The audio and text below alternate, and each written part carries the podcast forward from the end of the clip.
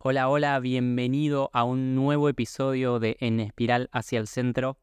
Muy, muy contento, hoy estoy muy contento porque estamos muy cerca de terminar el 2023 y la verdad que este espacio que empezó siendo como un monólogo hablando con un micrófono de corbata, este, este espacio de podcast, creció un montón este año. Estoy muy feliz porque crecimos un montón, hay un montonazo de personas que todos los meses eh, escuchan y también el crecimiento nos está ayudando a traer cada vez mejores invitados ¿no? y, a, profundizar en la misión que tenemos con este podcast, que es compartir esas, estas ideas que tienen que ver con aprender cómo llevar una vida con propósito, cómo tener una existencia humana, cómo poder nutrir nuestra mente con ideas, con aprendizajes, con conceptos, con historias que de alguna forma nos nutran, nos sirvan como para tomar mejores decisiones en nuestro día a día y que al final de cuentas nos permita tener una, cultivar mayores niveles de libertad, de abundancia, de felicidad en nuestra realidad. Entonces, hoy estoy muy feliz de traerles esta entrevista con Jonah. Jonah es un crack, es un tipazo, que la particularidad que tiene su historia es que desde muy pequeño se dedicó a, dar cursos, a ser instructor de meditación. Eh, o sea, en vez de, de, ser el trabajo de oficina, el típico 9-18, como que se volcó muy de pequeño a la meditación, a su camino espiritual, viajó por muchos lados del mundo y hace siete años que se dedica a solamente a compartir retiros de surf y de yoga. Entonces imagínense vivir una vida durante siete años viajando en Bali, en Uruguay, en Argentina, en Costa Rica, en India, un montón de lugares, dando retiros de yoga y surf. O sea, si vos vas a un retiro y salís remambiado, imagínate siete años con todos los meses haciendo retiros, ¿no? Entonces, eh, tiene una historia bien interesante en la entrevista de hoy hablamos un poco de, los temas más picantes, ¿no? Hablamos un poco sobre los desafíos que tiene el masculino hoy en día, hablamos sobre cómo descubrir el propósito de vida, hablamos un poco de todo. Así que, sin mucho más, vamos a la entrevista. Y lo último que te quería pedir es que por favor nos des una manito eh, poniendo, poniendo tu review en el podcast, ¿no? Le metemos mucho amor para esto, para sostener este espacio y la verdad que todas las reviews y todos los comentarios las cosas que nos escriben por Instagram para nosotros son súper bienvenidos y muchos de, las, de los episodios que hacemos están inspirados en, recomendaciones que nos hacen ustedes. Así que gracias, mil gracias por tus reviews, por tus comentarios, nos ayudan un montón a crecer este espacio. Y ahora sí, vamos a la entrevista con el Jonah. A mí lo que me gusta del formato podcast es que podemos como irvanar ideas un poquito más largo que en un reel que dura 30 segundos, un minuto. Así que hermano, muy bienvenido. ¿Cómo estás? Canta. Muchas gracias por invitarme. Estoy muy bien, recién despierto hace un rato, tomándome un cafecito, mirando el mar. Eh, y un placer estar ahí hablando con vos. Por lo general, soy bastante egoísta con mis mañanas. No me gusta compartirlas, me gusta como tomármelas para mí, una, dos horas, leer, mirar el mar. Pero valió la pena, vale la pena tener una conversación con vos, que es siempre lindo cruzarte por algunas, así que vamos, vamos en esa. Sí, qué lindo. Con Yora nos encontramos en Bali hace dos meses, estuvimos ahí compartiendo unas charlas bien lindas. Em, y algo mm. que, creo que vale la pena hablar un poco, y que es ese tema de la sexualidad consciente, es algo que como hombres, eh, bueno, por lo menos a nosotros nos encanta compartir. ¿Qué significa para vos? Quería empezar con esta pregunta más filosófica, que es, ¿qué significa para vos ser hombre? ¿No? ¿Qué, qué es ser hombre? ¿Cómo lo vivís? Uf, eh, buena pregunta. ¿Qué es ser hombre? Bueno, siento que ser hombre hoy es un gran desafío. Por lo menos para mí es un desafío. Donde todavía sigo en ese proceso de descubrimiento. o sea, no, no, no, sé si en algún momento voy a encontrar esa, la definición de ese qué es ser un hombre pero lo voy descubriendo, lo voy descubriendo con pruebas, con errores, viendo lo que no me gusta, viendo hacia dónde quiero ir, sin querer compararme con otros, encontrando mi propia definición de hombre hoy.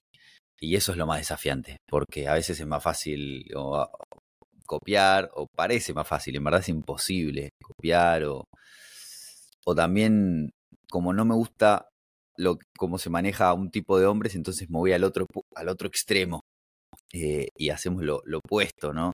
Entonces pasé por muchas de esas y, y, no. es reconocer, encontrarme a mí, ir para adentro y ver, hacerme esa pregunta. No, no sé si diariamente estoy, che, ¿qué es el hombre? ¿Qué es el hombre? Pero sí como con constancia y, y, en cada momento que tengo que elegir hacer algo, chequear con, con mi, corazón, chequear con mis emociones, chequear con mi cuerpo, chequear con mi mente y con mi coherencia, ¿no? Mi integridad. Eh, y bueno, muchas veces me sale, muchas veces no, muchas veces sé que algo es coherente y lo hago, y muchas veces sé que algo es incoherente y si no estoy en un momento equilibrado, también lo hago y me doy cuenta y digo, uy, no tenía que haber hecho esto. Eh, entonces es como ir chequeando todo el tiempo conmigo mismo a ver para, para dónde ir, ¿no? Pero sí siento que es un desafío muy grande para, para muchos de nosotros, para todos, pero bueno. Para todos. Es, es, difícil, como que quizás, porque hoy se habla mucho de, del feminismo, ¿no? Del movimiento feminista. Y entonces ser hombre en el mundo de hoy es desafiante, ¿no? Porque es como que, claro, venimos de un modelo quizás más patriarcal, donde ser hombre estaba determinado de una manera, el hombre no podía llorar, el hombre no podía conectar con emociones, el hombre tenía que proveer y ser firme y duro y no sé Y ahora es como que parece que el concepto de hombre se está redefiniendo, así como también se está redefiniendo lo que significa ser mujer o lo que significa ser humano. Eh, ¿Cuáles son las cosas de tu pasado? O sea, ¿cuáles son las cosas que vos ya sabés que no te sirven? O sea, de lo que, del camino que tenés recorrido, ¿cuáles son las versiones pasadas que vos decís, che, esto, esto no me funcionó, esto así no va? O sea, ¿qué patrones, o sea, ¿en dónde lo ves? Mm. Bueno, por ejemplo, lo veo mucho en el famoso arquetipo, el, el, buen, el bueno, el nice guy, por ejemplo, ¿no? que es un, típico arquetipo donde muchos hombres caemos. Eh, que viene desde una herida muy fuerte con el masculino, de, ver a los hombres violar, eh, manipular. No solo hablo de violaciones sexuales, violaciones eh, emocionales, violaciones de como abusar, ¿no? Eh, vemos mucha agresión de parte de los hombres, puede ser nuestros padres, puede ser el gobierno, los políticos, puede ser nuestros profesores, como que se comportaron muy mal desde, desde la violencia, desde la imposición. Entonces, muchos, muchos hombres, y esto voy a hablar de mí ahora, vi eso y digo, no, yo no quiero eso, yo quiero, no quiero que pase, no quiero ser así. Entonces me voy para el otro extremo. Y el otro extremo es ser un buenito, que no, va no confronta con nadie, que es complaciente, que todo sí, que, que se deja de lado para no perderse, para, para, para, perdón, se deja de lado para no perder al otro, para que el otro no, lo abandone. Para... Entonces estuve mucho en ese, en ese otro extremo y sé que no quiero estar porque me hace mal, porque lo viví y sufrí mucho también por estar ahí.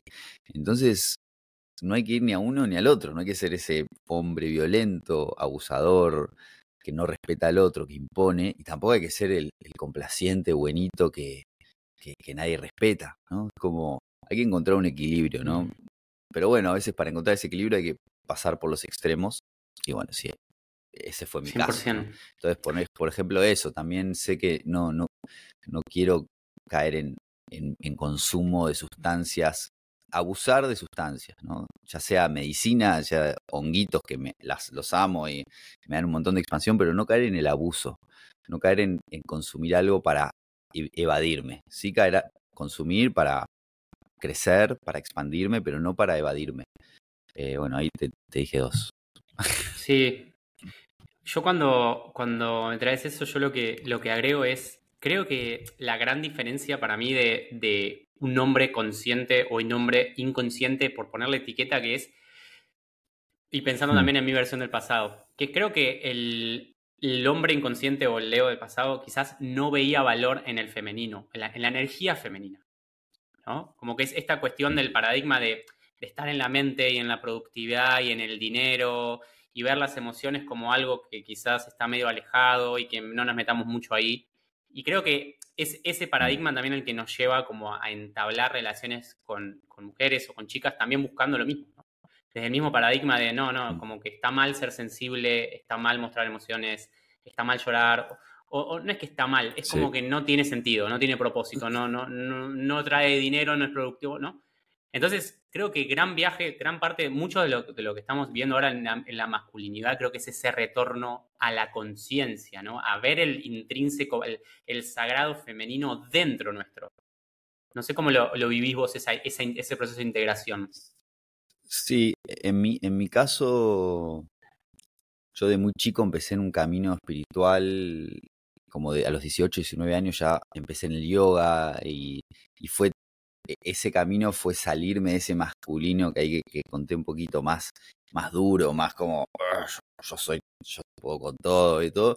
Me metí más en mi femenino y hasta me fui a un extremo de mi femenino de esto de emociones, todo el flow, fluir, viajé, estuve nómada de 10 años, como mucho de sin dirección, un poco de dirección, como poquito, la, iba por, por ahí, por ahí, también buscándome, encontrándome, fue parte del proceso y la honro y fue, fue excelente, fue necesario para mí.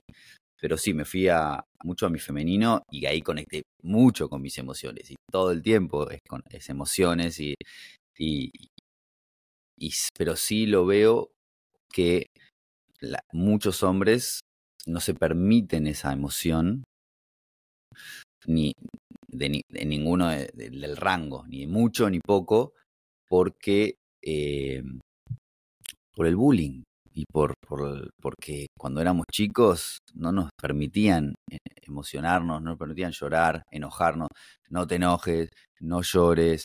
Esas son las direcciones que cuando somos chiquitos nos decían nuestros padres o en la escuela o lo que sea y, y si creces y la persona que vos admirás, la, quien significa Dios para vos en ese momento, que son tus padres, te dicen no hagas esto, entonces vos automáticamente cancelás esa, ese nivel emocional de tu existencia.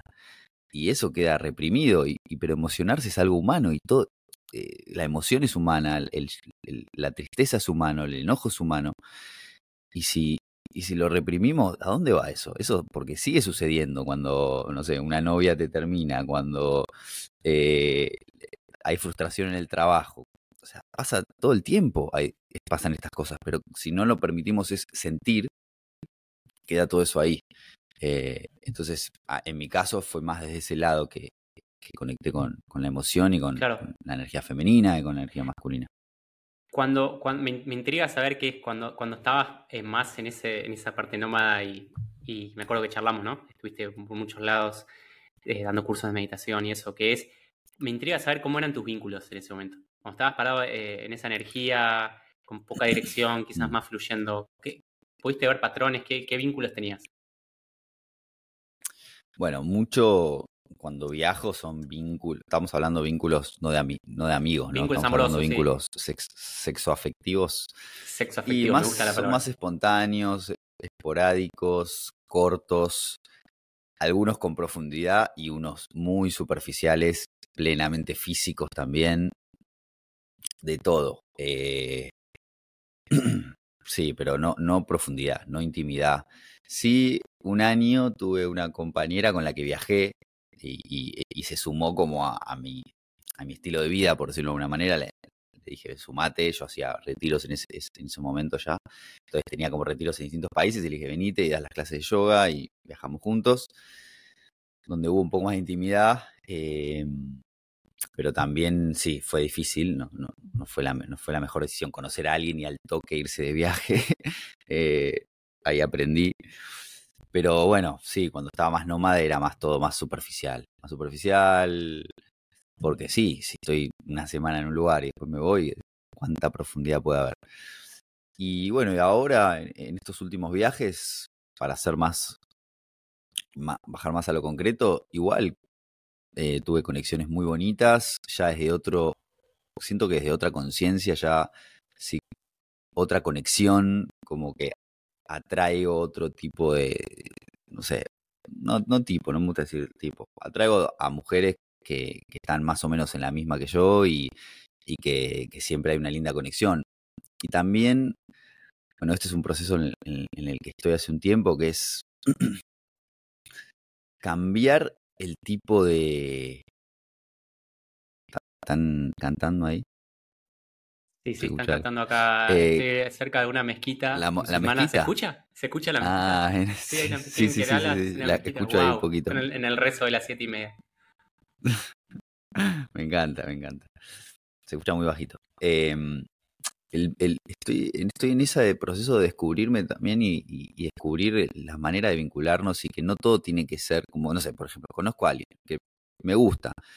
Bueno, no, tiene que ser todo, hay un como un, no tiene que ser todo nada, ¿viste? Como puede ser, eh, puede, ser una charla, puede ser unos mimos, puede ser un abrazo, puede ser eh, eh, nada, como que no es que estoy buscando algo, que capaz en un, en un pasado sí, y, sé que muchos hombres, incluso muchas mujeres también, como que estamos buscando llegar al final, que es yo, penetración, ¿no? Bueno, puede haber otros tipos de, de, vínculo, otros tipos de amor, no es solo buscar algo, es sin agenda, ¿no? Entonces también descubriéndome en esa y permitiendo también que el momento muestre qué es lo mejor para mí, para la otra persona y para, para los dos. No sé si, si se entiende igual, capaz es muy en sí, Sí, hermosísimo. Tengo, tengo varias para tirar de ahí. Em, a mí me pasó algo, para agregar a eso muy gracioso, que es que, bueno, yo eh, como me pasó algo distinto que, que tuve una relación de largo plazo antes de empezar mi viaje espiritual. Cuando, me, cuando empecé con a meditar y todo, ahí como que entré en un proceso de, no sé, mucho tiempo de estar solo, como cuatro años estando solo. y me daba cuenta de que durante ese proceso, inclusive me casé. No, no, me casé, me separé y, en ese momento como, como empecé a profundizar. Y lo que era curioso es que me daba cuenta de que las mujeres que iba atrayendo eran como muy distintas. O, sea, a medida que avanzaba mi proceso de healing, notaba, por, por ejemplo, me acuerdo de haber tenido varias, varios vínculos, varios romances con, mujeres que quizás estaban más en una energía más masculina, pero porque yo estaba en un proceso mm. tan de tanta confusión y tan, tan en flow que quizás estaba emanando una energía más, más femenina yo, entonces como que atraía un polo más mm. masculino. Y los últimos, antes de conocer a, a Celi, que es mi, bueno, a este momento que estamos hablando es mi actual pareja, eh, claro, ahí fue como que noté que yo estaba mejor parado en mi, en mi, vida, que estaba con más dirección, que veía que mi emprendimiento crecía y ahí empezaba a atraer quizás mujeres que estaban más en su femenino. Em, ¿Notaste esos patrones? ¿Pudiste notar patrones? ¿Pudiste ver esas cosas, esos cambios energéticos, cómo lo que, lo que atraías hacia afuera quizás reflejaba lo que vos estabas emanando?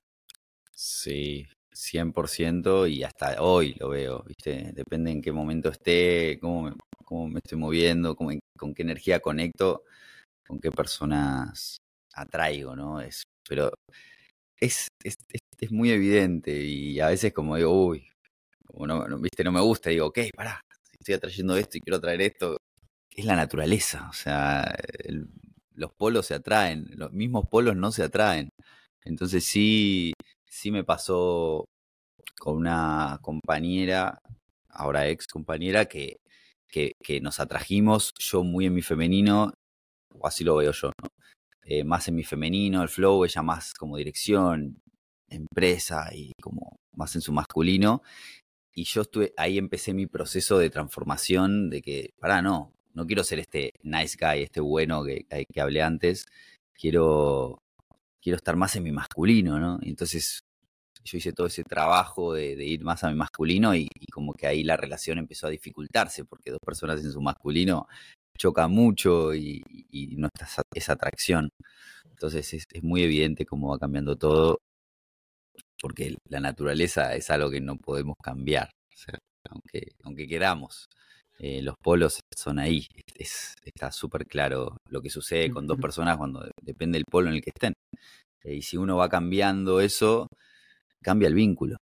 Eh, es súper interesante todo este tema y sigo aprendiendo, la verdad siento que no sé nada y ahí vamos, Estamos todos aprendiendo. Es más, hablando de eso, que es, me acuerdo la primera vez que hablamos, eh, vos estabas en pareja, yo estaba solo, y la segunda vez que hablamos se invirtieron los polos, mm. ¿no? Como que vos, vos empezaste a estar en un proceso solo y yo empecé a estar en, relación.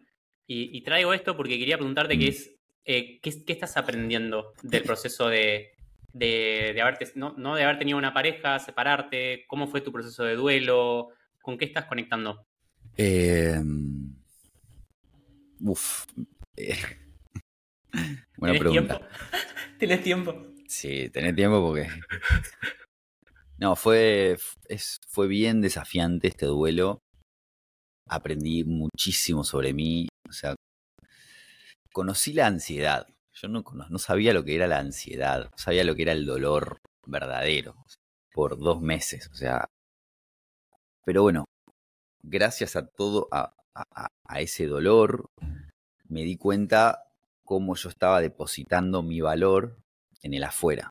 Entonces, me ayudó a reencontrarme con mi propio valor, con mi propio amor, con mi propia fortaleza, que la estaba depositando en una persona. Y eso es, eso es el primer error que, que cometemos en, en, el vínculo, poner nuestro valor o si yo valgo porque estoy con, con alguien, o porque tengo tal amigo, o porque... Entonces, tiene dos cosas negativas. Una es que estás sacando tu valor de, quién sos vos, que ya es súper valioso, seas quien seas, no importa. Y la segunda, estás poniendo al otro en una responsabilidad imposible de alcanzar. Es imposible que esa persona. Es como poner a la otra persona en un altar. Así, así, así de simple, ¿no? Eh, y para esa persona es imposible porque es humana y, y, tiene sus errores y tiene sus. Entonces, cuando lo pones ahí, algo dentro tuyo como deja pasar muchas cosas que no están buenas, muchos así se llaman red flags, eh, o actitudes que no están buenas, pero como tenés a esa persona más idealizada, no lo ves. Y, y empezás a guardar cosas, a guardar cosas, y, o a no hablarlas, o a reprimirlas, y llega un momento que explota todo porque es un montón. Y se genera una relación de poder en, la, en, en el vínculo, ¿no? Como uno tiene más poder que el otro, uno y bueno, aprendí muchísimo de relaciones, aprendí muchísimo sobre mí, aprendí mucho qué quiero en una compañera, qué no quiero en una compañera. Eh, así que estoy plenamente agradecido con, con, con, todos los vínculos que tuve, ¿no? Eh, a poquito voy aprendiendo y, y, y, algo loco que pasó es que ubicás los apegos, los tipos de apego. Eh, sí, un poco sí, pero a ver, dale, tráelo porque quizás que hay gente que, que quizás escuche y quizás no, eh, no conoce tanto. Hay, hay, algo muy interesante que son los, los, los, tipos de apego, ¿no? Que hay apego ansioso, que es esa persona que cuando hay un conflicto quiere como solucionarlo rápido, que quiere como hablarlo y que quiere, porque tiene miedo al abandono, tiene miedo al rechazo. Y está el apego evitativo, que es el apego del que cuando hay un conflicto, muro y necesito mi espacio y, y me voy y no te respondo si me escribís y como esos son y después está el tipo de apego seguro que es como la persona que sabe manejarlo bien que, eh, que, que, que, no siente miedos y que no se va ni a un extremo ni al otro. Entonces algo loco que me pasó fue que en una relación sentí que estaba más del lado del apego evitativo y en otra relación yo estaba más del lado apego ansioso. Entonces fue muy interesante ver, ver, ver cómo también depende de con quién estás, qué apego desarrollas, ¿no? Depende del apego también de la otra persona. Uh -huh. Pero es muy normal que alguien que tenga apego ansioso se una desde la herida con alguien que tenga apego evitativo. Y es muy loco que nos relacionamos de la herida y hasta que no nos damos cuenta y no queremos sanar esto, vamos a estar vinculándonos desde la herida y nada bueno puede salir de eso. O sea, el amor no sale desde la herida.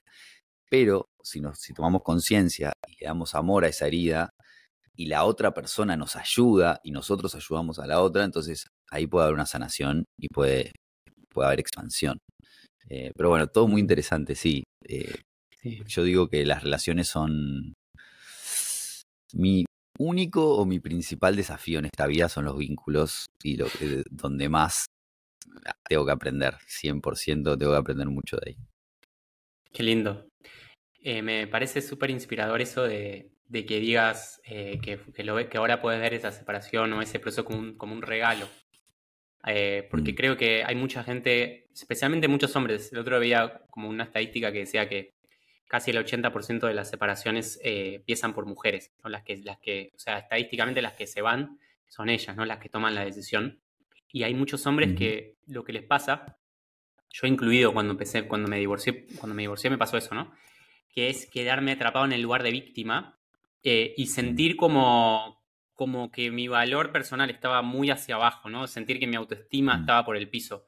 Entonces, hay muchos que, que se quedan ahí, se quedan como en esa, en esa autoestima baja y quizás anestesiando su camino por la vida, pero muy diferentes, como, como decís vos, como, como verlo como un regalo. Eso es una señal de que hubo un proceso de healing ahí, ¿no? Como una, como una linda sanación. Entonces, ¿qué fue lo que te ayudó? O sea, ¿qué, qué cosas quizás hay gente que te está escuchando, quizás que está ahora como en ese, proceso de, duelo, de separación.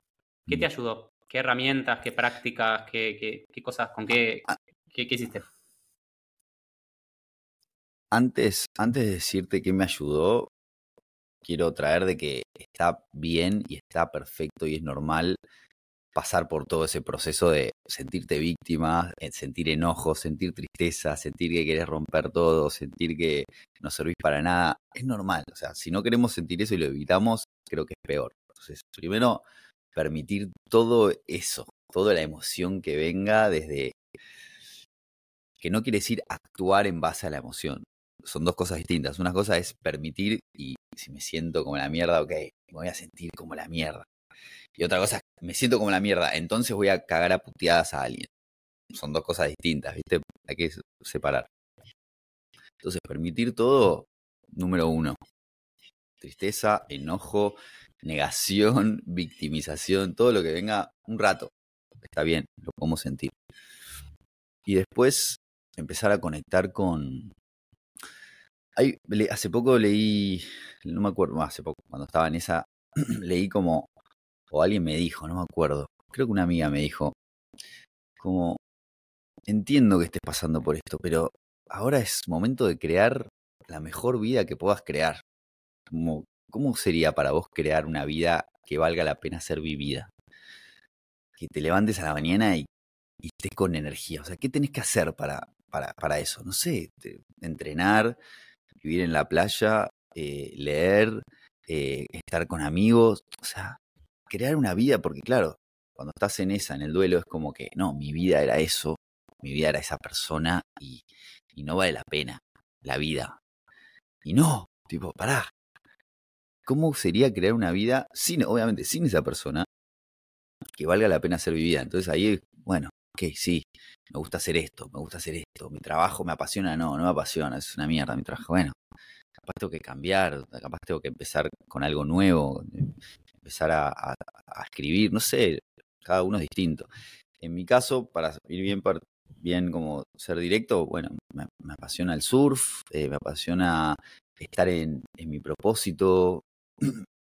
El duelo, si bien por muchos meses estuve como así triste y como más caído, después me impulsó a varios proyectos, a que mis proyectos crezcan, a, por eso dije, porque pará, si a mí mi trabajo me encanta, vamos a dedicarle más energía ahí. Toda esa energía que se estaba drenando en la relación, vamos a dedicársela a mi trabajo, a mis proyectos, a mi propósito.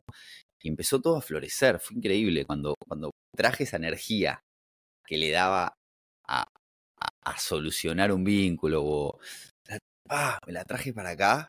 Fue como, es infinito lo que puedo hacer. Como me sentí como súper poderoso y, y bueno, todo este año fue así, nos hice un montón de retiros, estuve con mucha gente, estoy muy, muy, orgulloso y muy feliz de todo lo que hice, ¿no? Y, y, que, pero también fue acompañado de buena alimentación, fue acompañado de baños de hielo, me ayudaron un montón los baños de hielo, escuchar podcasts inspiradores y, y, que me hacían bien. Tengo que poner un audio de Cartole que en esos momentos lo escuchaba todos los días. Me levantaba y ponía, me levantaba con dolor de, de pecho, en ansiedad, y me ponía un audio de, Cartole que habla del cuerpo de dolor.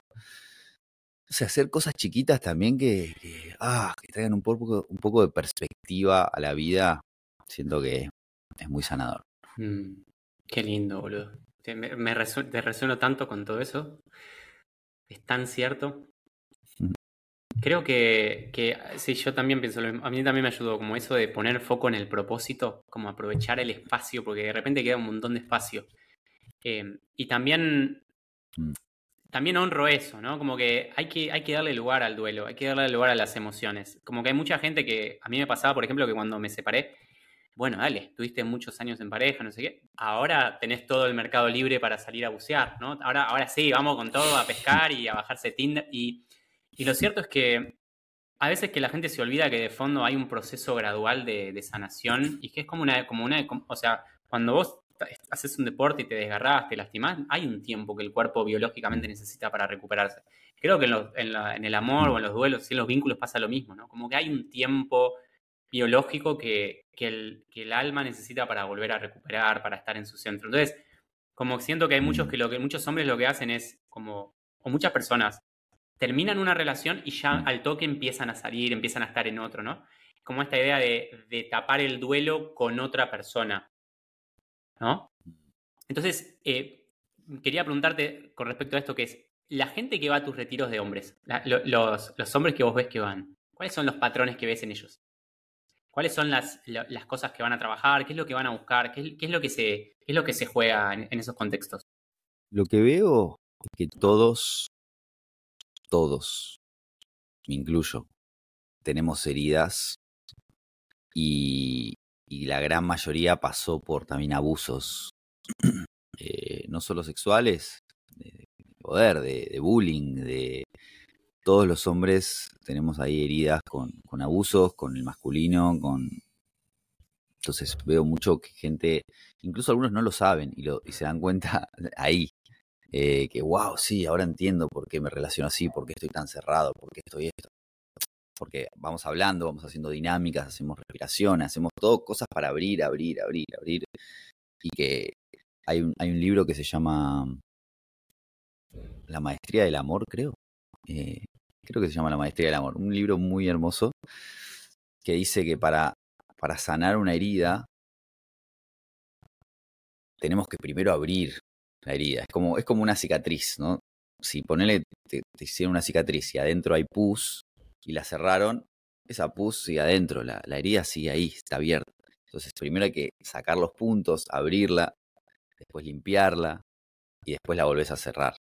Entonces vamos a, a esos lugares de herida, porque si no está adentro, eso todo queda adentro, no sale solo. Entonces a través de distintas dinámicas, respiración, abrimos limpiamos y bueno, después cerramos. Y a veces se sana todo y a veces no, pero he visto transformaciones alucinantes de, hombres que, trajeron casos muy profundos, muy de mucho dolor, de mucho abuso y, saliendo diciendo, cada uno trae sus cosas. No sé si hay un patrón. Sí son hombres que se animan a verse, se animan a, a decir, ok, quiero ver qué onda, quiero ver qué hay ahí, quiero, quiero quiero crecer, quiero sanar algo. Como hay una disposición de, de, ir hacia adentro y decir, ok, hay algo más. Eh, y también algo muy lindo es sanar el vínculo con, con otros hombres, poder tener conversaciones más profundas con otros hombres.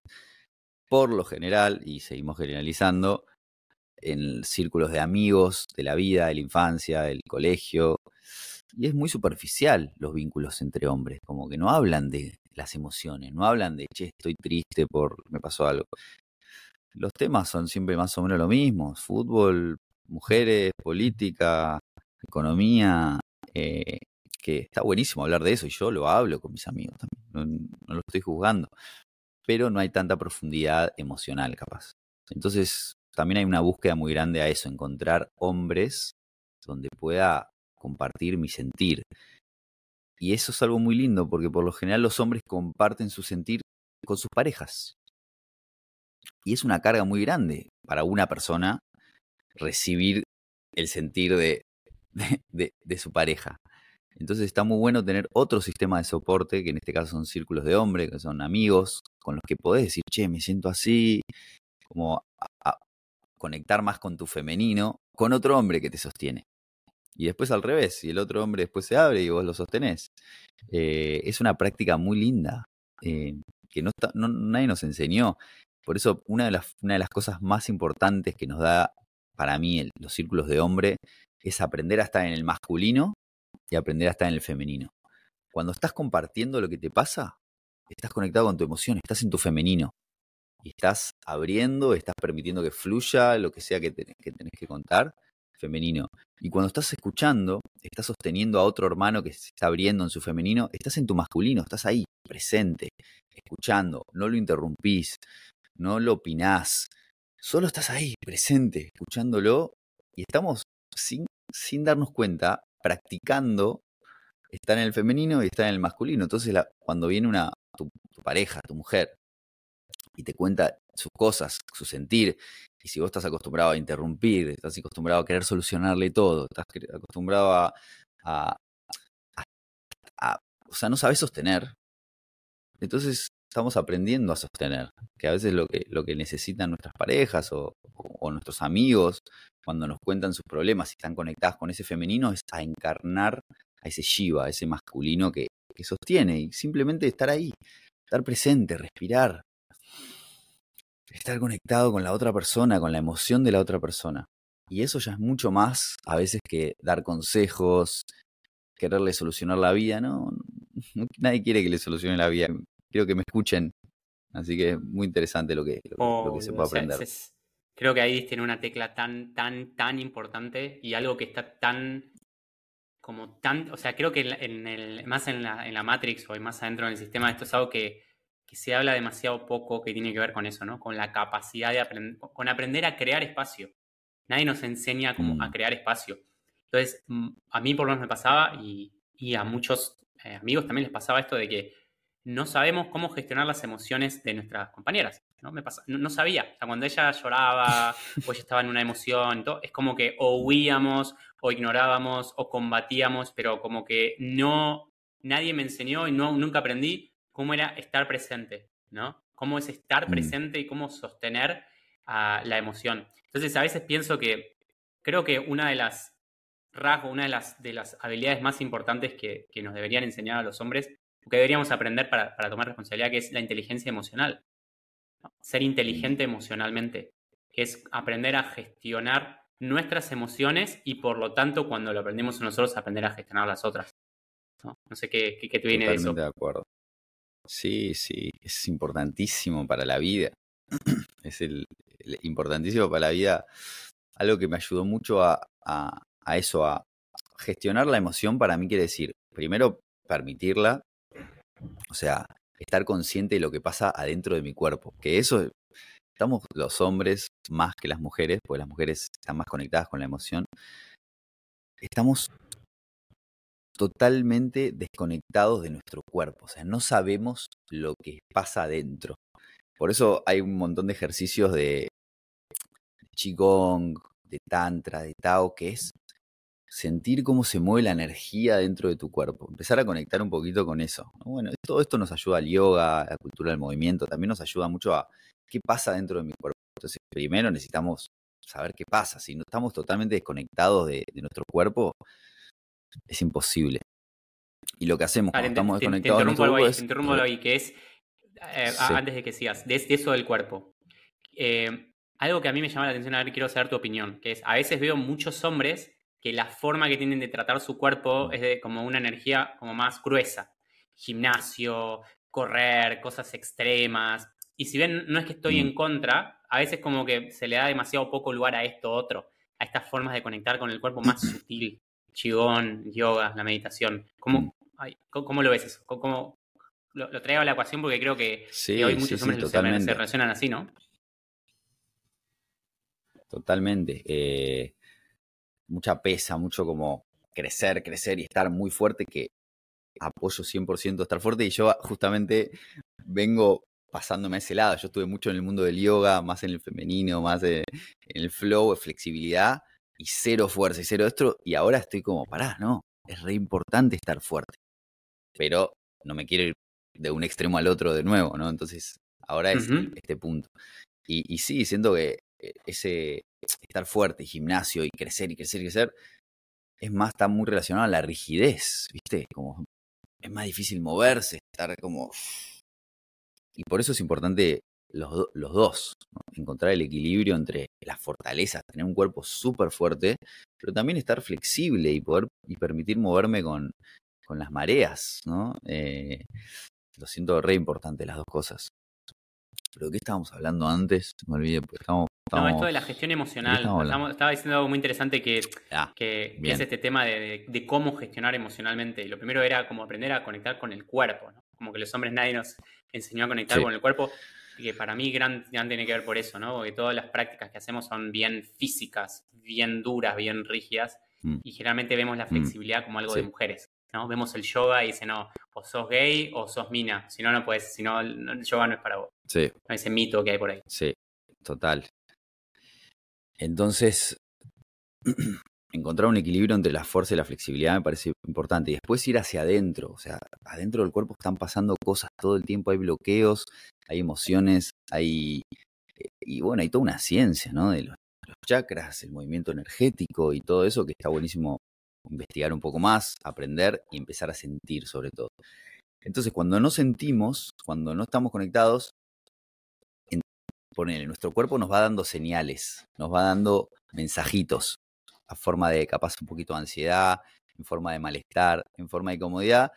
Y como más o menos lo podemos manejar, lo guardamos, lo guardamos, lo guardamos.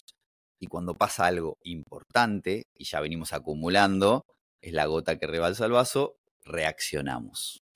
Y ahí pasan tantas cosas de violencia, porque o sea, el que comete una acción de, de violencia, no es que está todo el día haciendo acciones de violencia qué sé yo, capaz lo, cruzás en la calle, charlas, está todo bien y de repente explota, ¿no? Y eso le pasa a muchos hombres, explotan y si vas a las cárceles y le preguntas a la gente por qué hice eso, no sé por qué hice eso. O sea, no, no sé por qué me comporté así, o sea, ¿y por qué? Porque explotaron, no lo pudieron manejar, no pudieron sostener su, su, emoción y reaccionaron. Entonces hay distintas cosas que a mí me ayudan en eso, en, en la reacción, para no explotar Obviamente siempre sentir y permitir la emoción hace que nunca llegues a, ese punto de explotar. Pero si pasa algo muy fuerte, igual estás ahí. Algo que me ayudó mucho es los baños de hielo. No sé si hiciste alguna vez. Donde no, no, te expones a una situación de peligro. Uy, es, espectacular. Te expones a una situación de peligro, una situación donde, donde todo tu cuerpo dice, salí acá, te vas a morir, eh, una, situación donde lo más normal es reaccionar. Reaccionar y salir corriendo, o reaccionar y empezar a... Y es re loco, porque te das cuenta de la respiración como empieza a ser más, más, más cortita y más fuerte. Entonces, si en ese momento de peligro, de reacción, le enseñas a tu cuerpo a respirar más pausado, a sentir esa incomodidad, a sentir el dolor, a sentir lo que sea, y no haces nada, y eso es aprender a sentir, eso es aprender a, no reaccionar.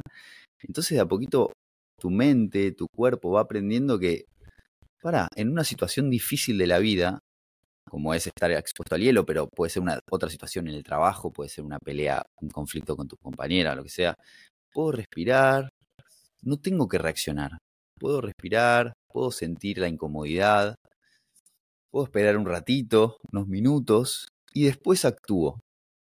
Y a mí eso me, ayudó un montón el hielo en, eso, ¿no? En, la vida, en, el día a día de cómo poder ah, manejar lo que no me gusta, las incomodidades, los desafíos. Y bueno, ok, lo puedo respirar.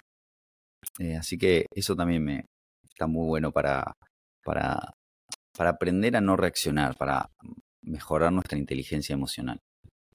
100%, hermoso. sea, lo que me viene, em, creo que, y que, es esto, ¿no? O sea, cuando te escucho todo lo que me viene, como que son prácticas, o toda la idea en general es como buscar abrir el hombre o conectarlo un poco más con la sensibilidad, ¿no? Con la capacidad de estar en el cuerpo, de sentir emociones, ¿no? Decías, aprender a sentir mm. lo que está pasando adentro. En general estamos desconectados del cuerpo y no sabemos qué pasa. Eh, y mucho de eso también lo que me viene es algo que se habla muy poco, que es el porno. Aunque si vos vas a la sociedad y ves lo que pasa en la sociedad hoy, es que la gran mayoría de hombres consumen, consumen porno, ya sea como que lo blanquean o no lo blanquean, pero porque hay mucho ahí pasando. Yo hace, en lo personal, veía antes, hace años que ya no veo, y algo que noté en mí, quiero preguntarte a vos cómo, cómo lo vivís, que es, desde que dejé de mirar porno, sentí como mi sensibilidad aumentó muchísimo, ¿no? Como mi capacidad de estar en mi cuerpo y, y la sensibilidad cada vez se me iba agudizando más, como la idea de dejar de estar expuesto a ese contenido con tan, que es tan físico y que es tan como bruto y que es tan del placer instantáneo, eh, me ayudó como a desarrollar más este costado más sensible. No sé cómo lo viviste vos eso, cómo, lo, cómo lo sentís. Parecido, voy a, voy a ser 100% honesto porque no quiero ponerme en un lugar que, que, no, que no soy. sí, durante la adolescencia vi mucha pornografía, me acuerdo de bajar los videos, de fotos, lo que sea, desde los 13, 14 que, que, apareció eso en mi vida. Y, lo tuve muy fuerte y capaz hasta los 20 y pocos. Por suerte después empecé a conectar con, con otras, otras formas de relacionarme. Siento que me trajo mucho, me perjudicó un montón en mi forma de vincularme y hasta el día de hoy siento que, eso me afecta. Eh, porque no está en, la pornografía está solo lo físico y no está lo humano, lo emocional, eh, que es más, tanto más importante, ¿no? El vínculo, lo que pasa por detrás del físico. Y, es como, es buscar la penetración, eyacular y, y chao. Eh, ni siquiera en la pornografía se ve como al otro le importa a la otra persona, ¿viste? Bueno, no sé, creo que es como más tipo tuki, tuki, tuki, tuki, chau. Em, entonces sí siento que me perjudicó mucho porque crecimos con eso, creció, crecí con eso, eh, con mucha pornografía. En mi sexualidad conmigo mismo era pornografía. Después fui aprendiendo distintas maneras de vincularme conmigo mismo. Sí, me, sí muy ocasionalmente sobre todo, y eso lo reconozco y lo veo en mí, en momentos de desequilibrio míos, que no estoy pasando un buen momento, que estoy durmiendo mal, que, no estoy comiendo bien, vuelvo a caer en la pornografía.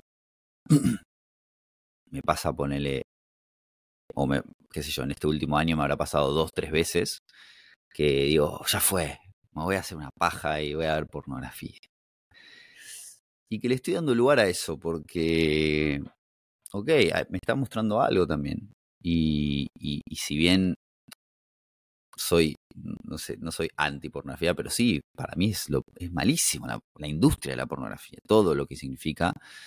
Bueno, hay momentos de desequilibrio y de humanidad y de cosas que, que, me llevan ahí. Eh, entonces también, nada, como para quien lo esté consumiendo, tipo, te abrazo, qué sé yo, y, y ojalá que, que, no te afecte, pero sí nos afecta mucho en cómo nos vinculamos con nuestras compañeras y, y, mujeres, y, bueno, las mujeres con los hombres también, si es que consumen, ¿no? Como todo más, más, más masculino, más todo al, al ya, ya, ya, ¿viste? Y nos olvidamos de, un montón de otras cosas que son muy lindas también en la hora de, pero sí, y después está el tema de la, eyaculación, que, que, en los hombres no sabemos que podemos tener orgasmos sin eyacular. Y, cuando hay pornografía es tipo, voy a la eyaculación. En verdad es una manera de descarga. Tengo tanta, no sé, energía o incomodidad o algo, entonces es que, okay, pornografía para descargar, para sacarme esto de encima.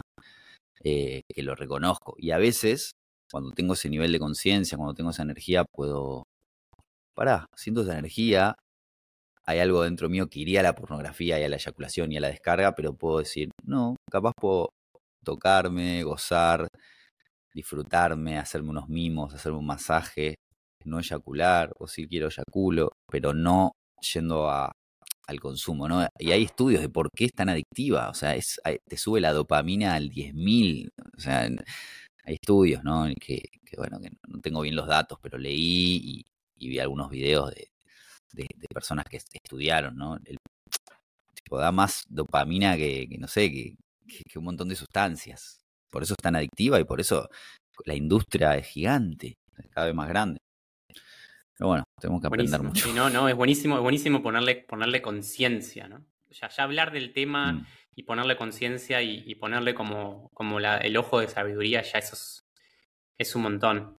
Y lo que en mi caso, lo que me parece saludable, o por lo menos desde mi punto de vista, lo que veo en mí es, hay momentos que yo siento que necesito expresar algo más suave, algo más sutil, mm. como algo más respirado, mm. como que veo que, la energía pide como algo más lento, más tántrico, más, más blanco. Y hay mm. otros momentos de que, se me despierta el animal, ¿no? Y, que que a, mí, a veces me pasaba que cuando, cuando empecé a leer algunos libros, eh, El hombre multiorgásmico y algunos libros de Tantra, claro que se ve, o el paradigma es ver la eyaculación como algo malo, no como algo malo, pero mm. como algo que, que uno buscaría evitar. Eh, Y ahora estoy conectando con la idea de que hay momentos que, me encanta honrar a mi versión animal y me, encanta como dejarla jugar. Y, voy mm. viendo qué es lo que va pidiendo la, energía. Eh, como que me veo como esos dos y, mm. no juzgo. Y hay días que quizás eh, podemos retener y, está mm. todo bien y terminamos el momento y nos mantenemos en un 70-80. Y hay otros momentos que, que vamos a la guerra y vamos a la guerra y está todo bien y, permitimos ir a la guerra, ¿no? Y permitimos quizás también el mm. juego de los, de, de, no sé, de dominar y ir al 100% en mi masculino y quizás ella al 100% en su femenino y jugar al dominante y al sumiso. Y eso está bien también. Mm.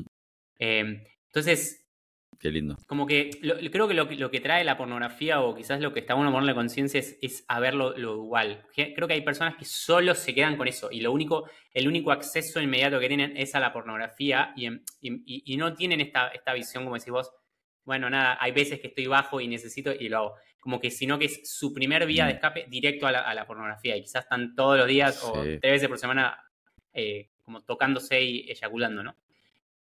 Desde mi punto de vista, para agregar a eso, creo, quiero escuchar tu opinión, es, yo creo que hay algo del sistema que, que, de alguna manera como que para mantener a los hombres dormidos y alejados de su propósito, como que está estos mecanismos de anestesia, ¿no?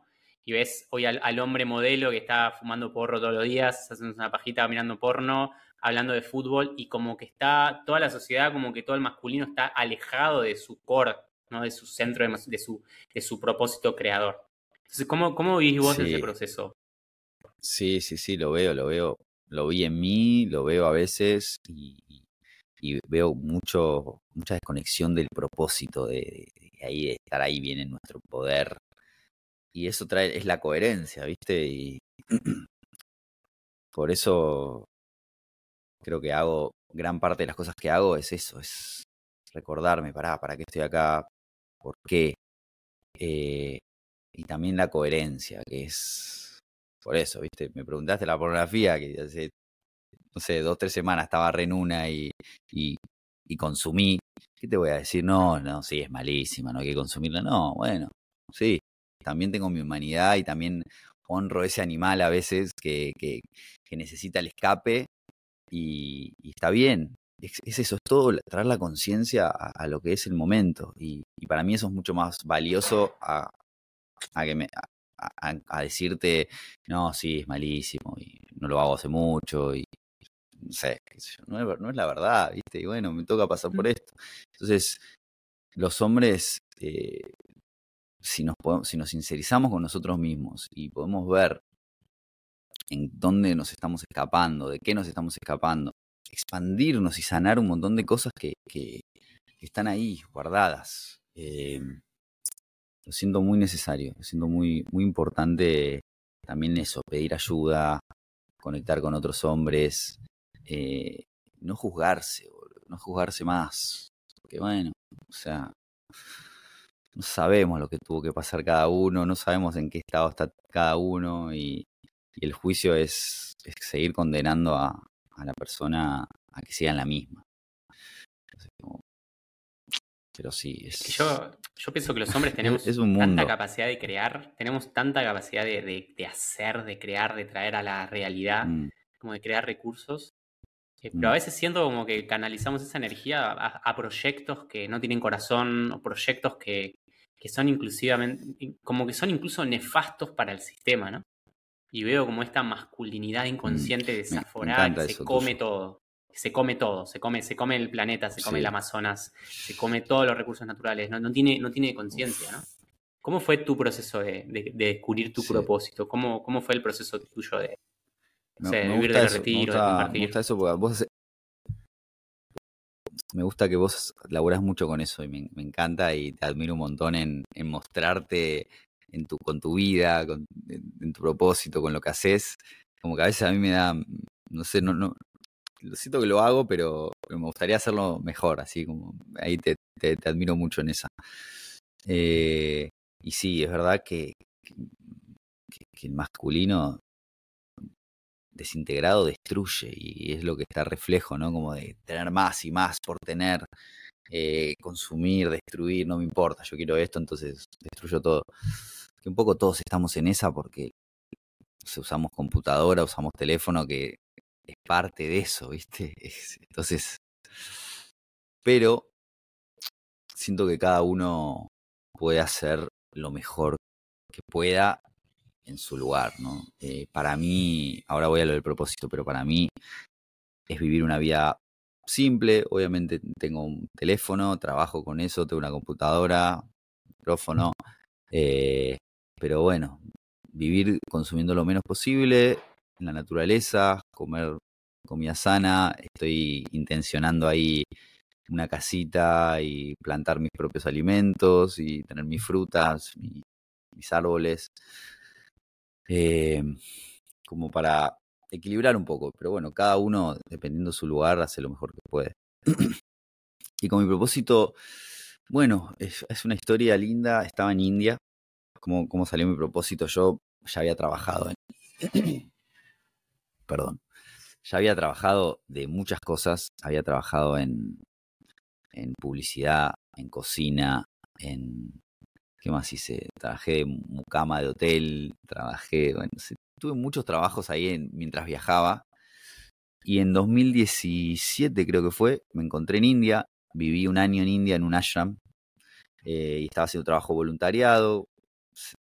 Caí ahí porque fue lo que sentí en ese momento. Dije, tuve una crisis muy grande un año antes y dije, para, no, esto no es para mí. Estaba, bueno, te cuento la crisis, vamos, vamos, la crisis. Estaba en un trabajo de cocina estaba en un trabajo en, José Ignacio, Uruguay, trabajando en una cocina vegana.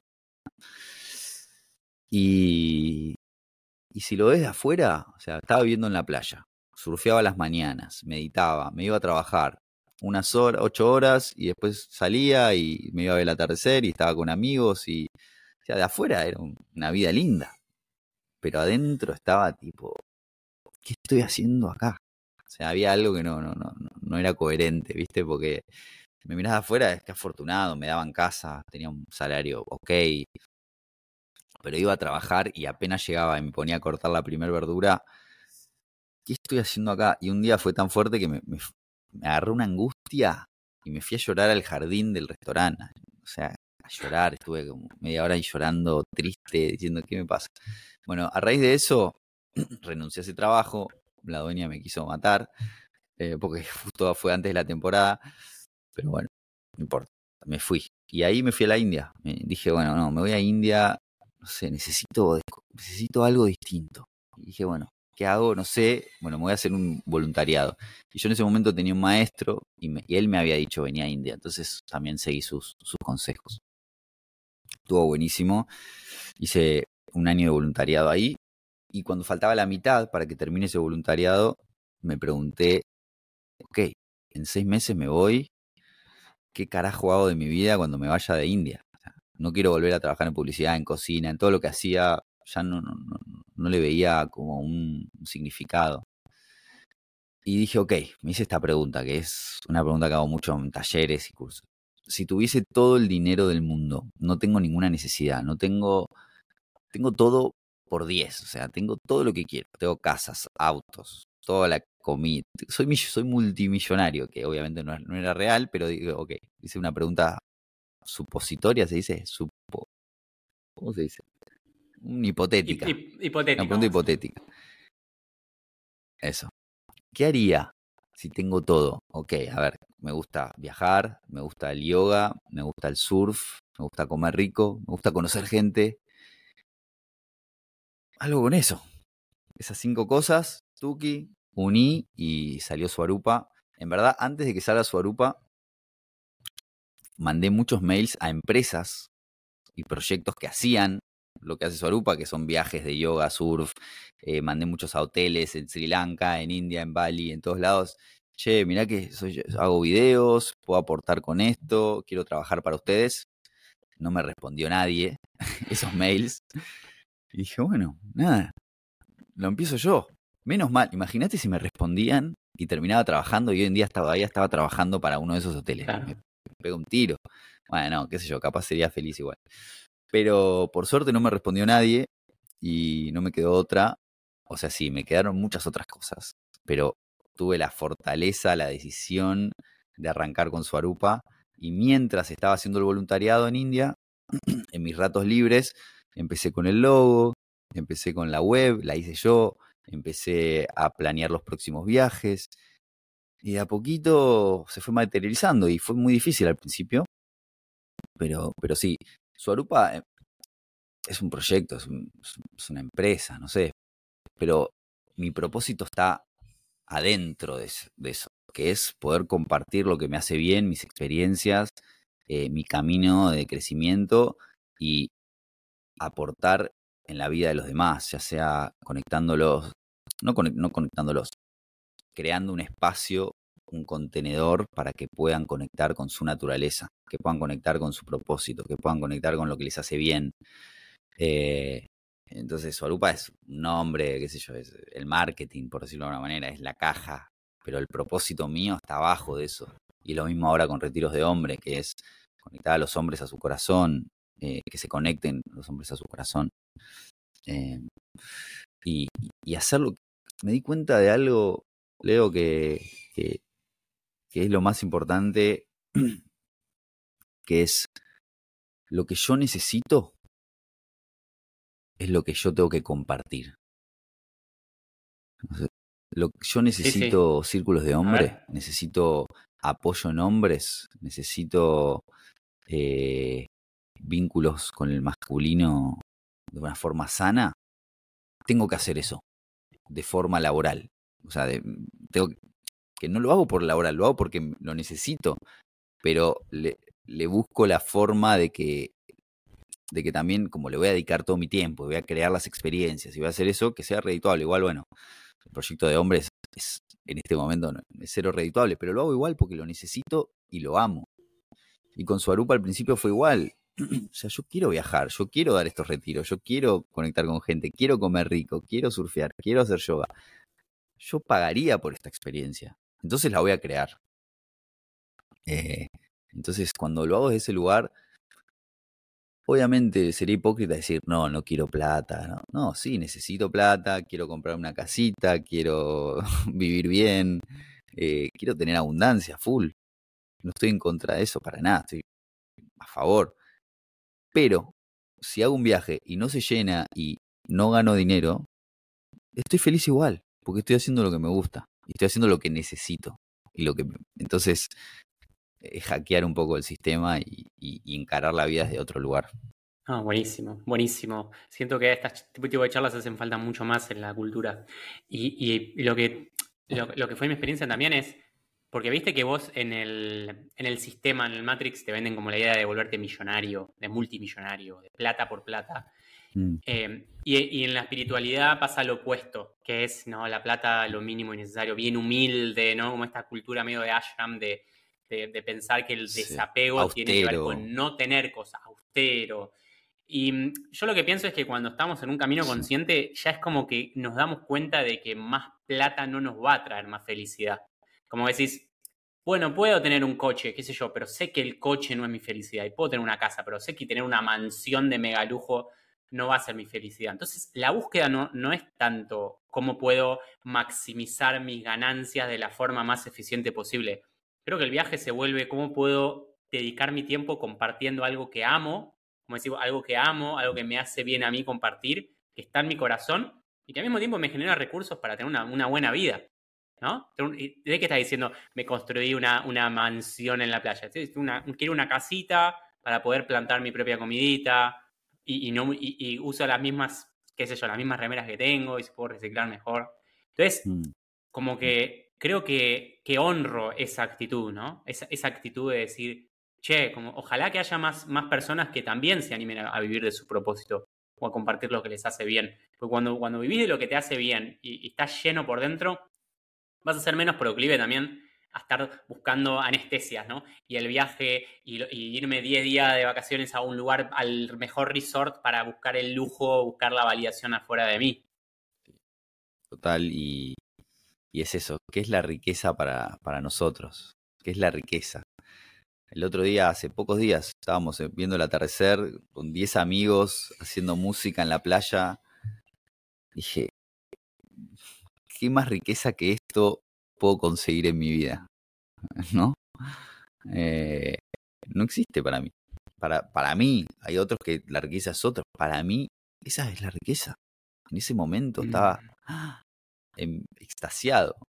Y, hay, un, hay, una, hay un video muy famoso de Bob Marley que dice, What is, ¿qué es la riqueza? O sea, es tener muchas, muchas posesiones. No, para mí eso no es la riqueza. Para mí la riqueza, no sé, cada uno es distinto, pero encontrar cuál es tu riqueza es, es maravilloso porque dejas de buscarla donde no la vas a encontrar. Si no sabes dónde está, no la vas a encontrar en, en trabajar, en hacer, en hacer. Y, y hay, por suerte, hay muchos famosos millonarios como Jim Carrey, como varios más, que llegaron a tener todo, la fama, la riqueza, las casas, las mansiones, todo, y te dicen, no es acá, no es por acá. Así que 100%. No tenemos que, no, tenemos que llegar a eso.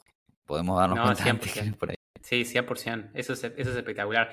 ¿Cómo, ¿Cómo fue tu proceso? O sea, desde que decidiste, bueno, eh, voy a lanzar Sarupa, voy a empezar a armar retiros, que, ese, que esa decisión también es, es difícil, ¿no? Hay mucha gente que nunca, nunca, nunca se anima a llegar al momento de decir, bueno, dale, reconozco que tengo algo para dar, ¿no? Reconozco que, que mm. puedo agregar valor en la vida de las personas. O sea, desde que tomaste la decisión hasta que pudiste como ir materializando, empezando a, ¿Cómo fue el proceso de, construir el negocio, de, no sé, de, conseguir gente que, vaya a los retiros?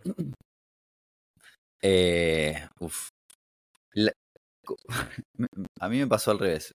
El lanzarlo fue lo más fácil, como fue como una ola de creatividad que me, invadió y fue, sí, voy a hacer viajes en Bali, voy a hacer viajes en Uruguay, voy a hacer viajes acá, acá. Como una ambición saludable, pero como obvio que consigo 10, 15 personas para cada viaje. hay millones de personas, ¿cómo no van a venir las personas a, mis viajes?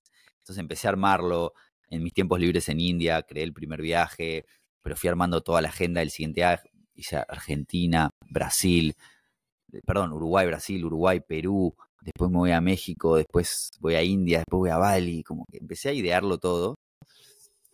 Lanzo el primer viaje y pasaban los meses y no se anotaba ni Dios, amigo. No se anotaba nadie. Entonces ahí empezó mi, opa, no era tan fácil como yo creía. Eh, tenía una emoción de, sí, obvio, mis amigos se van a resumar, si es un planazo. Este se no se sumaba nadie, ni mis amigos. Le decía, che, vengan gratis. No, no venían. Eh, y ahí fue cuando empecé a estresar y empecé a decir, che, capaz esto. Empezaron las dudas, ¿viste? Capaz esto no es para mí. capaz tengo que hacer otra cosa. Estoy en India, me quedo más tiempo acá de voluntariado. Eh, bueno, voy a trabajar, no sé. Empiezan las dudas y empieza la mente ahí. Eh. Pero seguí, seguí un poquito más. Empezaron a notar un par. Una vuelta me di cuenta que estaba re estresado porque faltaban, no sé, uno o dos meses para el retiro y habían cuatro personas y, en India había una, amiga rusa que, estuvimos charlando y le conté lo que me estaba pasando. No hay nadie, no se suma nadie, estoy estresado. Y me dice, ¿cómo se va a sumar gente a un retiro de alguien que está estresado? y me, dio una cachetada, o sea, fue como... La gente siente, ¿no? Eh, entonces me dijo algo re lindo que fue, no importa lo que haces, importa cómo lo haces. Y ahí fue como, opa, wow, sí, gracias. Y ahí me relajé, confié en mi proyecto. Y bueno, el primer retiro se hizo con 10 personas. El primer año no hubo mucha ganancia. O sea, no gané mucha plata, pero estaba feliz porque estaba haciendo los viajes, qué sé yo. Me permitía viajar, me permitía conocer gente. Entonces fue, fue lindo el, el proceso, ¿no? Y confiar. Y, y sí, los primeros años, el primer año sobre todo fue desafiante y el segundo año estuvo muy bueno, como que crecí, vi el crecimiento, pero el tercero em, fue la pandemia. Arrancó la pandemia. Ah, para una empresa de viajes es chau. Y, y bueno, ahí fue de nuevo, ok, la situación es esta. No quiero dejar esto. Sí, la pandemia va a pasar. ¿Cómo sigo? Bueno, hicimos viajes online, hicimos retiros online, empecé a dar más clases de yoga online. Eh, por suerte en Uruguay di algunos retiros porque estaba, se podía. Entonces encontré la manera de, más allá de las adversidades, seguir la constancia. Y hoy creo que una de las cosas que la gente más valora cuando entra a, ver la información de mis viajes y todo es la constancia, porque hace siete años que tengo retiros y que sigo haciendo y que bueno, con más menos gente y, bueno, eh, y para mí es re importante eso. Pero sí tuve que vencerme a mí mismo en muchos momentos de, mm. querer soltar todo. Hay gente que no cree esto, pero yo a veces, a veces le digo a, las personas que acompaño que, que hay un punto en el viaje de autoconocimiento que para mí crear tu negocio o crear tu proyecto o emprender con todo esto se vuelve como, como uno de, los procesos más espirituales de todos. Inclusive a veces te agrega, o sea, te, al alma lo desafía más quizás estar lanzando un retiro o un mm. proyecto o subir un video o algo que un retiro nuevo de fin de semana de meditación. ¿no? Como que ya a veces estar mm. en el lugar de recibir todo el tiempo se vuelve como una nueva zona de confort como que hay un punto que decís, ya esto no me, no me está agregando tanto valor. Creo que lo que el alma me está pidiendo es, como bueno, empezar a compartir, a compartir con otros. Eh, ¿En mm. cuándo sentiste vos ese? ¿En, qué momento sentiste ese llamado de decir, ay, ya esto como un sin sabor, como que el alma me está pidiendo como, como ir hacia afuera? Eh, y a mí me pasó más relacionado con, con otros trabajos. Como a mí me, me dejó de, de tener sentido trabajar de, en publicidad, trabajar en, cocina, trabajar, ocupar mi tiempo, que no tiene nada, honro a quien haga esos trabajos, y ¿eh? los necesitamos y está buenísimo. A mí me pasó, a mi corazón, a mi ser, me pasó que, no, esos trabajos no, no va más por ahí. Eh, y era más, ok, y empecé a compartir yoga gratuitamente y empecé a ver que le hacía bien a la gente, a mí me encantaba porque me mantenía como conectado meditación. Me acuerdo, estaba viendo en España y empecé a dar clases de meditación y yoga en la playa una vez por semana. Eh, y a la gente le encantaba, a mí me encantaba, era como, sigamos haciéndolo. Como ahí empecé a conectar con, con eso, con esa fuente de, expansión cuando estoy haciendo lo que me gusta, estoy compartiendo lo que me gusta. Y mientras, mientras trabajo, y ahí voy haciendo cosas gratuitas que amo. Y en un momento fue como, pará, ¿y qué si puedo vivir de esto que, me gusta hacer? ¿No? Porque también nos, eh, no, a, la gente que, trabajamos en este mundo, como que al, sobre todo al principio sentimos, no, esto tiene que ser gratis, esto no lo puedo cobrar. Mm. El yoga, la meditación, esto tiene que ser un servicio. Y creo que ahí cometemos el error de sentir que el servicio tiene que ser gratis. El servicio puede ser cobrado, puede ser... Eh, el servicio es la expresión del alma, es la expresión, tu auténtica expresión hacia afuera. No es una acción o una clase o... Eh, entonces, podemos servir y podemos estar conectados con nuestro servicio mientras recibimos un intercambio económico que es energético. Vos estás dedicando una hora de tu vida o tres horas de tu vida a darle algo a otra persona o a compartir algo que la otra persona necesita o no quiere. Y, me, y, tiene que existir ese intercambio, si no, también estás dando, dando, dando, dando, dando, dando y, y, se pie es como que hay una, un drenaje de energía. Para que el dar funcione también hay que recibir. Y, porque después ves a, mucha gente que da y voluntarios sociales y todo, y están enojados, están puteando, están como, no, hay que recibir y hay que recibir bien. Y hay que como ser abundante y dar en abundancia y recibir en abundancia. 100%. Eso es espectacular, no, no, resuena. Espectacular. Sí. Espectacular.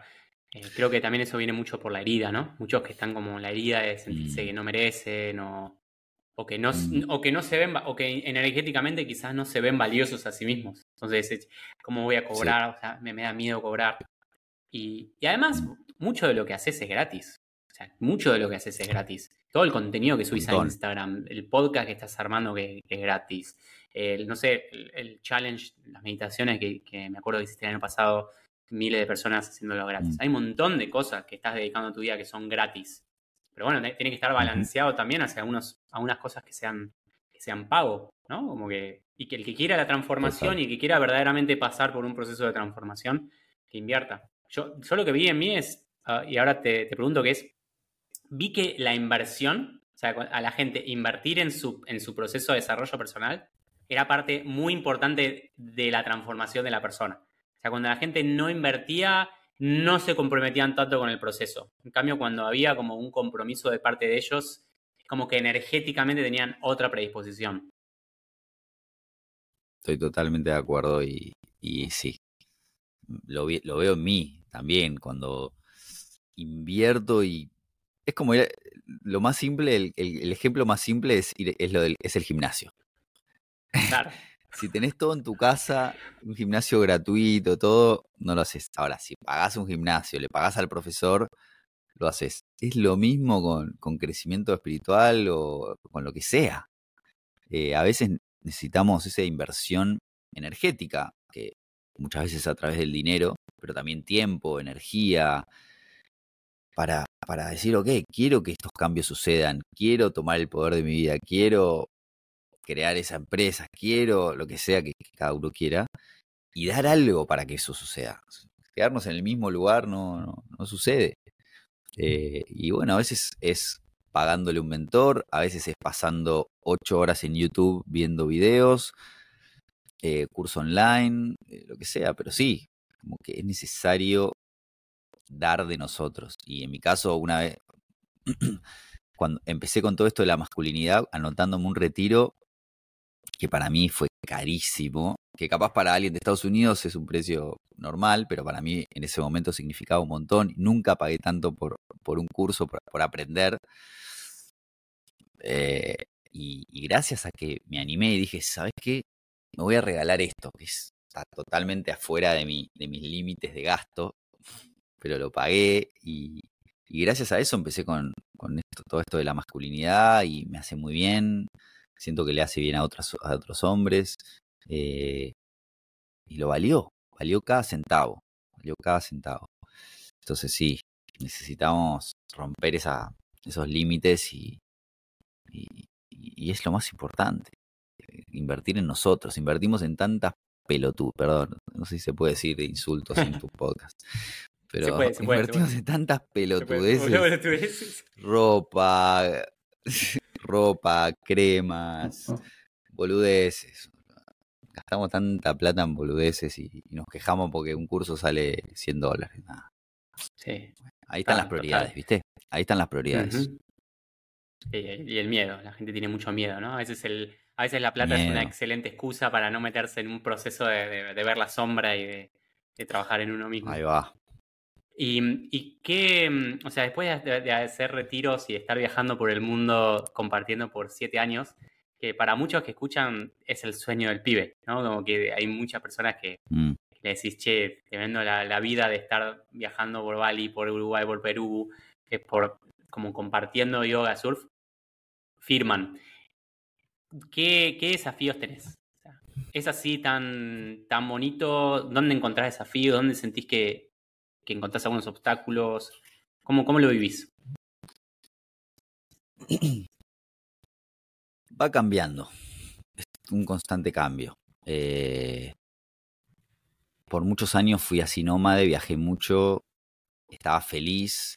Estaba siempre abierto a ver, che, qué lugar me gusta para quedarme, si era Bali, si era India, si era Uruguay, si era España, si era... Pero no lo encontraba y llegué a Costa Rica, post pandemia, vine de vacaciones y dije, es acá. O sea, lo sentí con todo mi cuerpo. Eh, apareció este año una tierrita y tengo una, tierrita que quiero construir eventualmente una casa.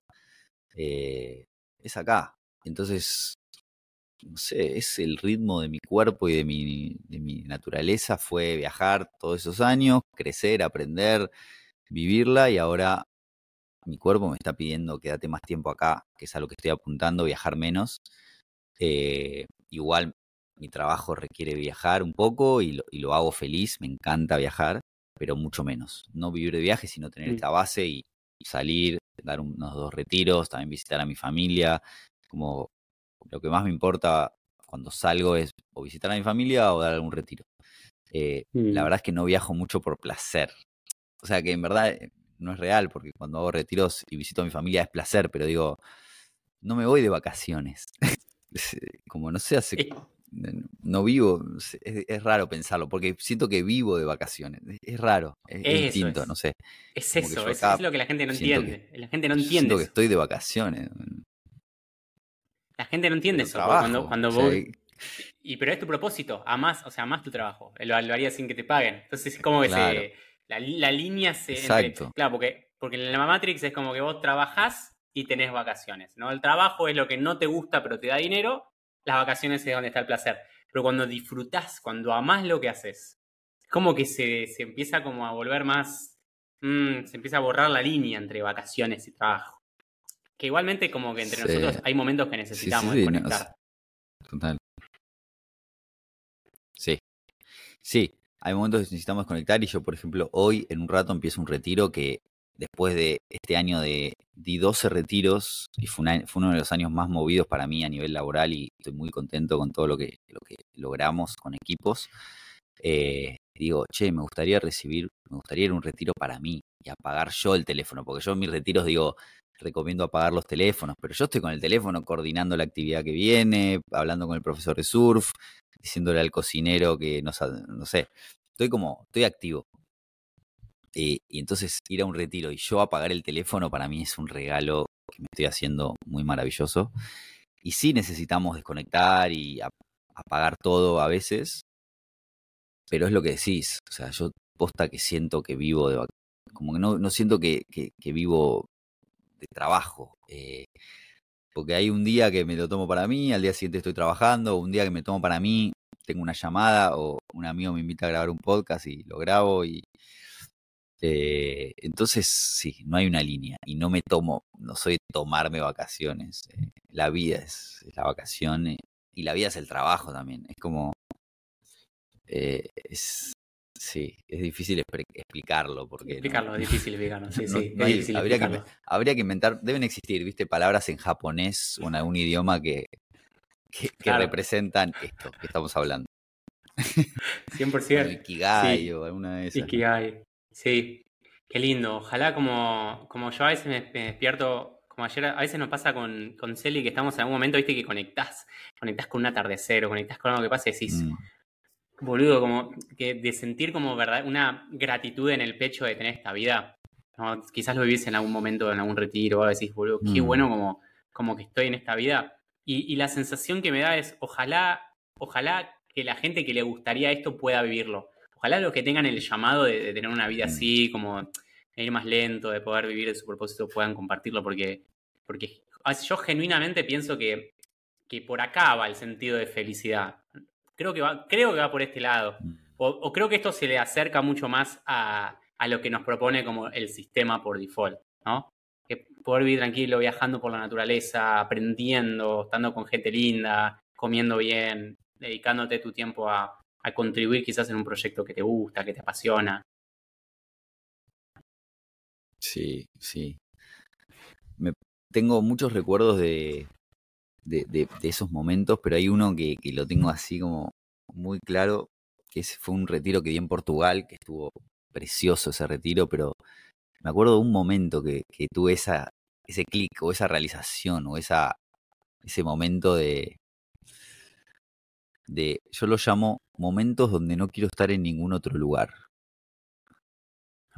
Viste, como a veces que estás en un lugar pero querés estar en otro lugar o estás pensando en otra cosa o deseando otra cosa. Pero hay momentos donde no querés estar en ningún otro lugar, estás ahí pleno. Y estaba en un retiro en Portugal a la noche, después de un día maravilloso, fueguito, un amigo que adoro su música, lo invité y estaba tocando para nosotros, comiendo ahí juntos en esa nueva tribu que habíamos creado. Y fue como, wow, no puedo creer que esto es mi trabajo. No puedo creer que me estén pagando por esto. O sea, no puedo creer, no lo puedo creer. Era como así un éxtasis de, gratitud y abundancia. Eh, y me pasa bastante. Pasa bastante. Y sí, ojalá, o sea, un poco mi mensaje es que todos podemos vivir una vida.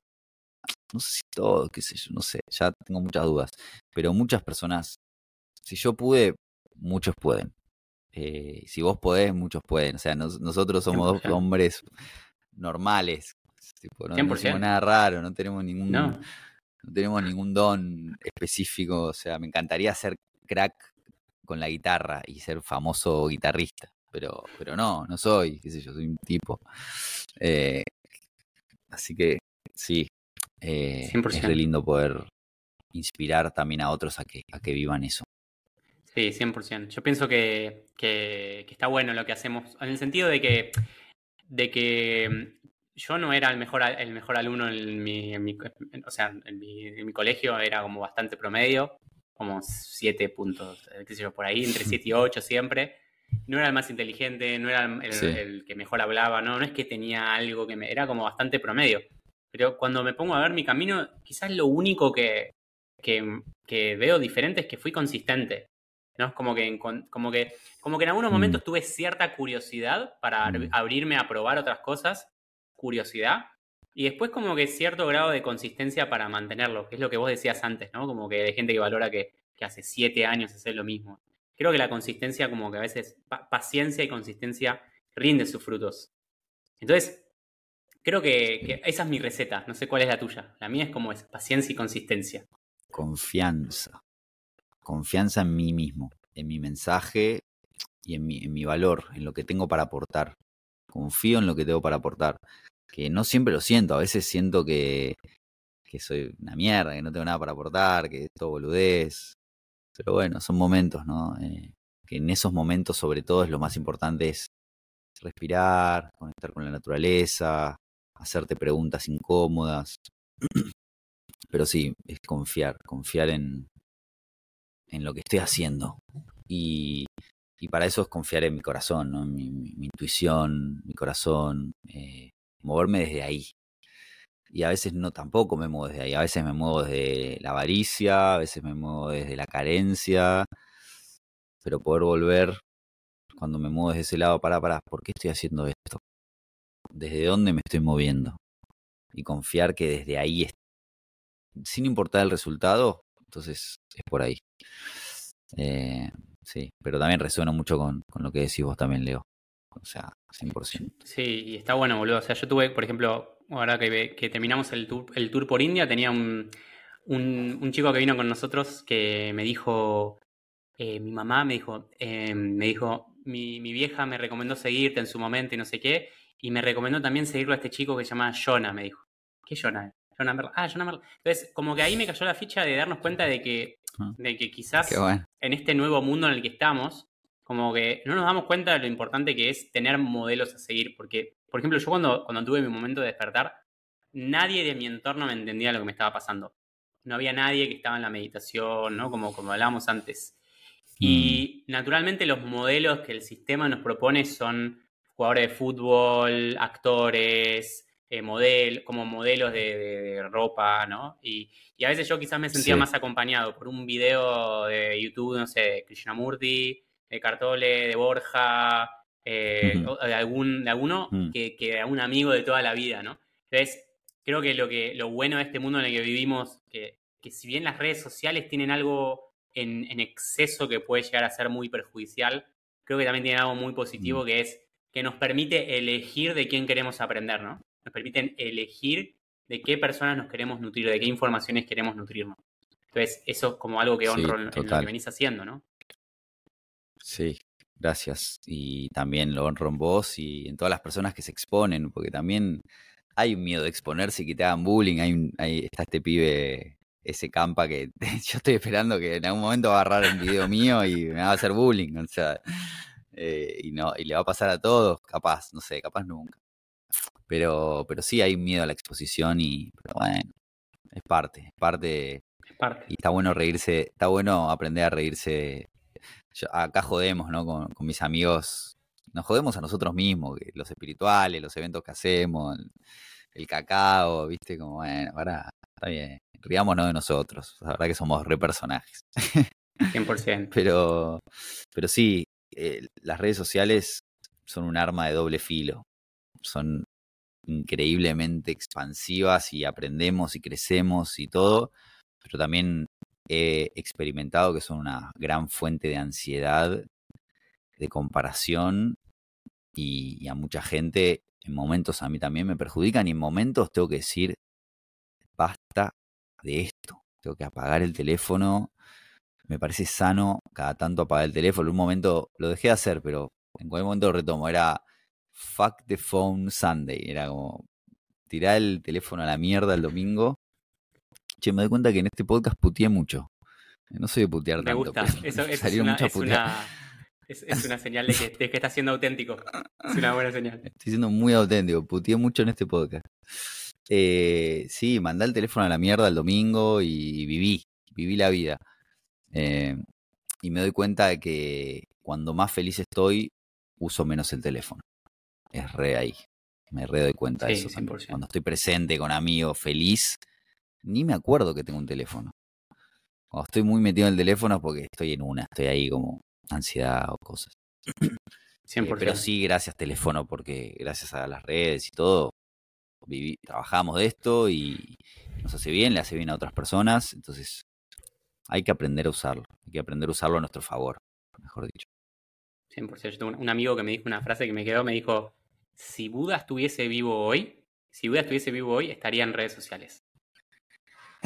Porque se pasó la gran, o sea, él se despertó a los 35 y se pasó gran parte de su vida enseñando, ¿no? Como dando, dando Sí. servicio. Y bueno, pienso ¿Jesús que lo sí. usaría? Yo pienso que sí. Yo pienso que Jesús todos, lo usaría. Yo pienso que 100%. Todos los maestros. Y todos los maestros, no sé. todos los maestros Todos. contemporáneos de hoy. Bueno, capaz hay algunos que no conocemos y por eso no tienen redes sociales. Porque Puede ser, puede ser. alguno que esté por ahí por la montaña que tiene 10 discípulos y es un regroso, pero bueno, nunca nos vamos a enterar. Nunca nos vamos a enterar, qué sé yo. Pero bueno, ahí va. Bueno, Jonita, eh, te dejo para, para el retiro. ¿Algún mensaje final que quieras dejarle a, a los hombres? Eh, ¿Dónde te pueden encontrar? ¿O algún retiro que tengas, algo que quieras, que quieras anunciar? Eh, en, en este momento hay solo un retiro que se viene con Hijos de la Tierra en diciembre, va a ser ahora, no sé si el podcast va a salir antes de esto, así que es una expedición en la Patagonia. Eh, pero me buscan en mis redes sociales, quien le interese mi podcast, eh, saber más qué hago o lo que sea, arroba Jonamerla y cualquier cosa me preguntan por ahí. Retiros, arroba, todos los chivos. Retiro, arroba Suarupa Trips, también yoga, surf, naturaleza en distintas playas lindas del mundo. Eh, y bueno, hermano, gracias por el espacio, me encantó esta charlita, fue una manera distinta de arrancar el día, así que te lo súper agradezco, me encantó. Estoy súper activo para ir al agua, ya, me voy a surfear. Qué lindo, hermoso. Bueno, Jonita, gracias por tu tiempo, hermano. Nos hablamos. Muchas gracias hermanito. a todos del Vamos otro arriba. lado. Gracias por haberse sumado. Eh, nada, lo encuentran a Jonah. Vamos a dejar el link en la, en la descripción para los que quieren conectar.